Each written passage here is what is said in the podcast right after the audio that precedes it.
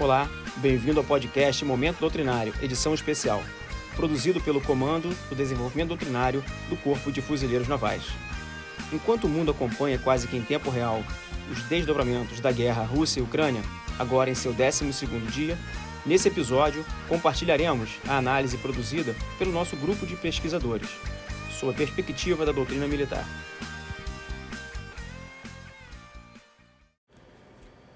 Bom dia, eu sou o comandante Killian, analista do CDD-CFN, e este é o segundo episódio do conflito entre a Rússia e a Ucrânia. A nossa abordagem irá realizar inicialmente uma ambientação político-estratégica para a compreensão do contexto maior. Em seguida, ingressaremos no nível tático-operacional, que representa o foco do nosso trabalho. A ambientação político-estratégica registra os seguintes fatos no âmbito econômico. Os bancos russos foram expulsos do SWIFT. A sanção econômica jogou a Rússia nos braços da China, pois os bancos russos já abordaram o sistema de pagamento interbancário transfronteiriço, desenvolvido pelos chineses como alternativa. Na Rússia, houve uma evasão de grandes empresas e uma saída das principais bandeiras dos cartões de crédito. A desvalorização do rublo traz problemas inflacionários para a economia e impacta no dia a dia dos cidadãos. O turismo também foi impactado, haja vista a interrupção de voos do Ocidente e da Airbnb TripAdvisor terem parado suas operações na Rússia. No âmbito político, a resolução da ONU reprovou a invasão da Ucrânia por larga margem. Macron, presidente da França, após uma conversa de 90 minutos com Putin, afirmou que o pior ainda está por vir.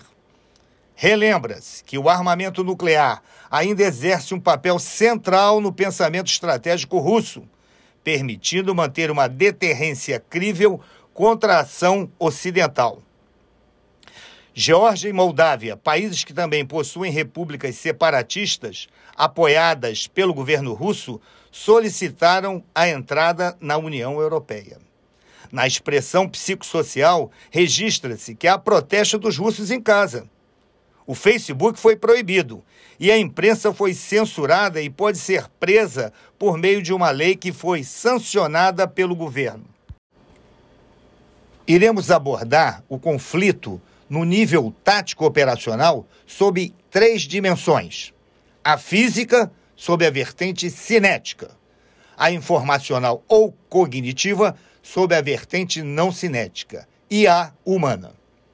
Na dimensão física, enfatizam-se as seguintes observações. No domínio naval, as forças russas cancelaram sua tentativa de enviar quatro navios de guerra da Esquadra do Báltico para se juntarem às unidades navais de Sebastopol através dos estreitos de Bósforo e Dardanelos para o Mar Negro, a pedido da Turquia. Mais a sudoeste, uma força-tarefa naval russa foi vista no litoral. E, em seguida, bombardeou a cidade de Mykolaiv. Esse movimento apresenta indícios de que os próximos passos nesse avanço apontam para a cidade de Odessa, cujo porto tem importância vital para a economia ucraniana. A Marinha Ucraniana fundou nesta sexta-feira, dia 4 de março, a Hetman Sahai-Dakhni, seu principal navio de guerra. A informação foi confirmada pelo ministro da Defesa da Ucrânia. O comandante do navio-chefe da Marinha Ucraniana seguiu a ordem de inundar o navio para que a fragata, que estava em reparo, não caísse nas mãos do inimigo. É plausível uma operação anfíbia em Odessa, com uma unidade anfíbia com efetivo aproximadamente de 2.700 homens. Pode ser uma demonstração ou um assalto. A demonstração atrai o oponente e divide suas forças. O assalto, se desembarcar ao sul, buscará conquistar o porto de Odessa e o aeroporto, abrindo uma nova frente para emassar forças oriundas da Crimeia. Domínio terrestre. Se, por um lado, a ofensiva russa, desencadeada em eixos distintos, ter sido capaz de fragmentar as forças de defesa ucranianas, agindo como uma infestação, por outro, demonstrou ser um grande desafio para a logística russa, que apresentou dificuldades em prestar o apoio tempestivo à imensa quantidade de carros de combate desdobrados no território. Esse fato, ao lado da forte resistência encontrada nas cidades, o que consideramos as causas da pausa operacional identificada. Depois dessa pausa operacional, avalia-se o começo de uma segunda ofensiva em direção à capital Kiev. As unidades terrestres russas geralmente são organizadas em grupos táticos de batalhão, os BTGs, com capacidades de defesa antiaérea em camadas, antidrone e contra-guerra eletrônica orgânicos. Entretanto, há indícios que alguns elementos avançados das forças russas falharam em operar como BTGs na Ucrânia, frequentemente deixando para trás seus ativos de defesa de maneira inexplicável. Na luta desesperada em torno de Kherson, na Ucrânia, agora tomada pelos russos, uma equipe de artilharia ucraniana enfrentou os veículos blindados russos avançando em uma ponte muito disputada fora da cidade, caracterizando o uso não convencional da artilharia, executando tiros diretos contra uma força blindada. A queda de Kherson, no sul, abre acesso a Mykolaiv, região de irradiação de vias de acesso ao interior da Ucrânia. Kherson é um importante porto do Mar Negro e do rio Dnipro e sede de um importante conjunto de empresas de indústria naval. As forças russas ocuparam a usina nuclear de Zaporizhia, na Ucrânia, a maior da Europa, após o incêndio na instalação, disseram autoridades ucranianas. Os níveis de radiação estão normais, os russos alegam que os ucranianos sabotaram a instalação. Os ucranianos afirmam que os russos é que atearam fogo na usina. Poderia ter acontecido uma catástrofe. Tudo indica que foi um pirotécnico que deu início ao incêndio. É possível prever um cerco à capital, onde os blindados seriam utilizados como apoio de fogo à infantaria em suas ações em ambiente urbano. O uso contínuo e profundo da artilharia de foguetes, com os lançadores múltiplos de foguetes amaciando em terreno e batendo alvos de grande valor com suas barragens, abrem acesso para os blindados. No que tange ao comando e controle, é interessante registrar que a Ucrânia passou a usar sistemas analógicos de comunicações, como telefone com fio, para evitar ser alvo da guerra eletrônica russa. No domínio aéreo, a Força Aérea Russa ainda não desfruta de supremacia aérea nos céus ucranianos, apesar da sua grande vantagem numérica. A baixa utilização da Força Aérea Russa, ressaltada na mídia, é atribuída aos seguintes fatores. A capacidade de defesa antiaérea ucraniana ainda existente, Há uma suspeita de baixa disponibilidade de munição guiada com precisão e há uma qualificação dos pilotos com poucas horas de voo.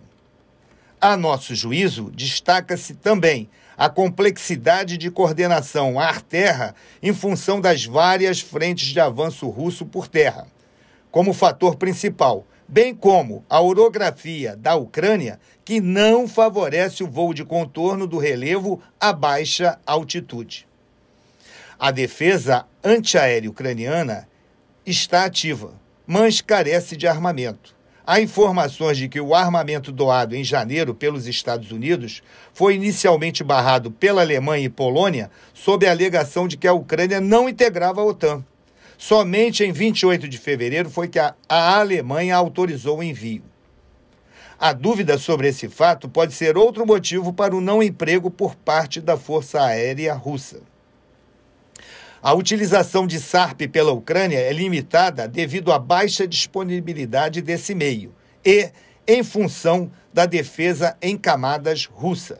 Se houvesse maior investimento nesse meio, talvez o destino fosse outro. Os drones turcos Bayraktar estão com ótimo desempenho, embora a Ucrânia contasse inicialmente com apenas 20. Na dimensão informacional, a batalha das narrativas continua intensa por ambos os contendores. No que concerne ao juiz ad bellum, ou seja, no direito à guerra, o russo usa a ideia força de proteção de seus nacionais com a decorrente desmilitarização da Ucrânia, bem como a ameaça da OTAN. Por outro lado, os ucranianos se dizem vítimas de agressão e que resistem ao regime autocrático russo, necessitando de apoio do Ocidente. A narrativa russa tem apelo para sua população. Já a ucraniana formata impressões e ideias da opinião pública internacional.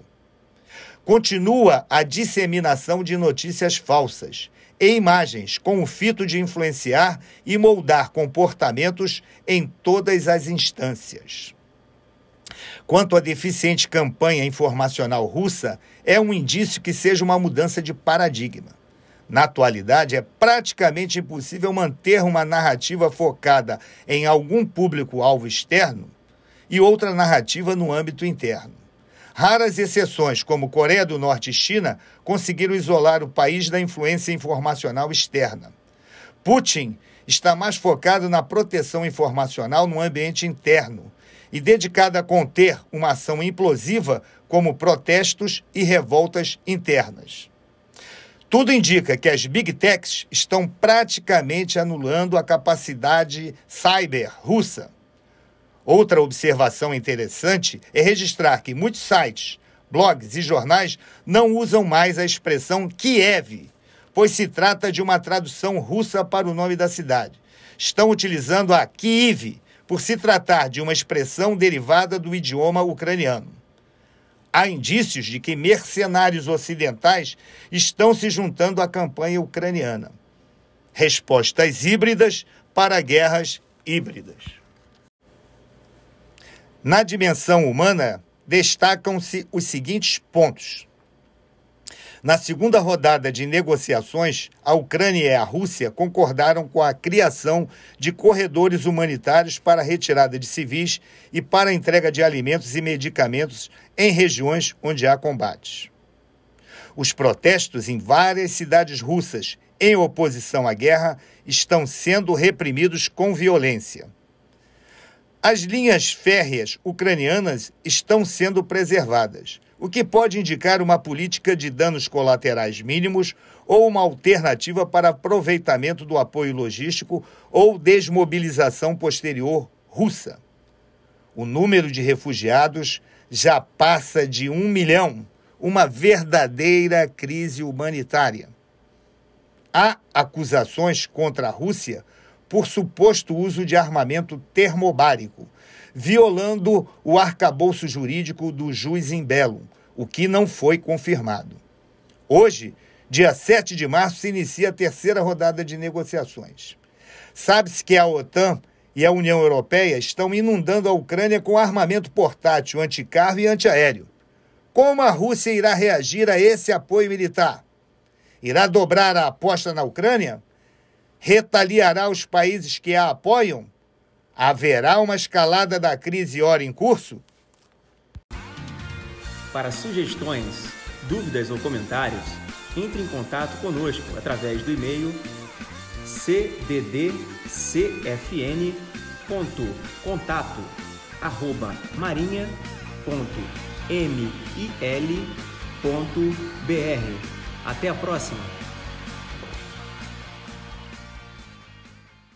As opiniões emitidas pelos especialistas convidados nesse podcast expressam a posição de seu autor e não necessariamente representam o pensamento da instituição. Olá, bem-vindo ao podcast Momento Doutrinário, edição especial, produzido pelo Comando do Desenvolvimento Doutrinário do Corpo de Fuzileiros Navais. Enquanto o mundo acompanha quase que em tempo real os desdobramentos da guerra Rússia e Ucrânia, agora em seu 12º dia, Nesse episódio, compartilharemos a análise produzida pelo nosso grupo de pesquisadores, sob a perspectiva da doutrina militar.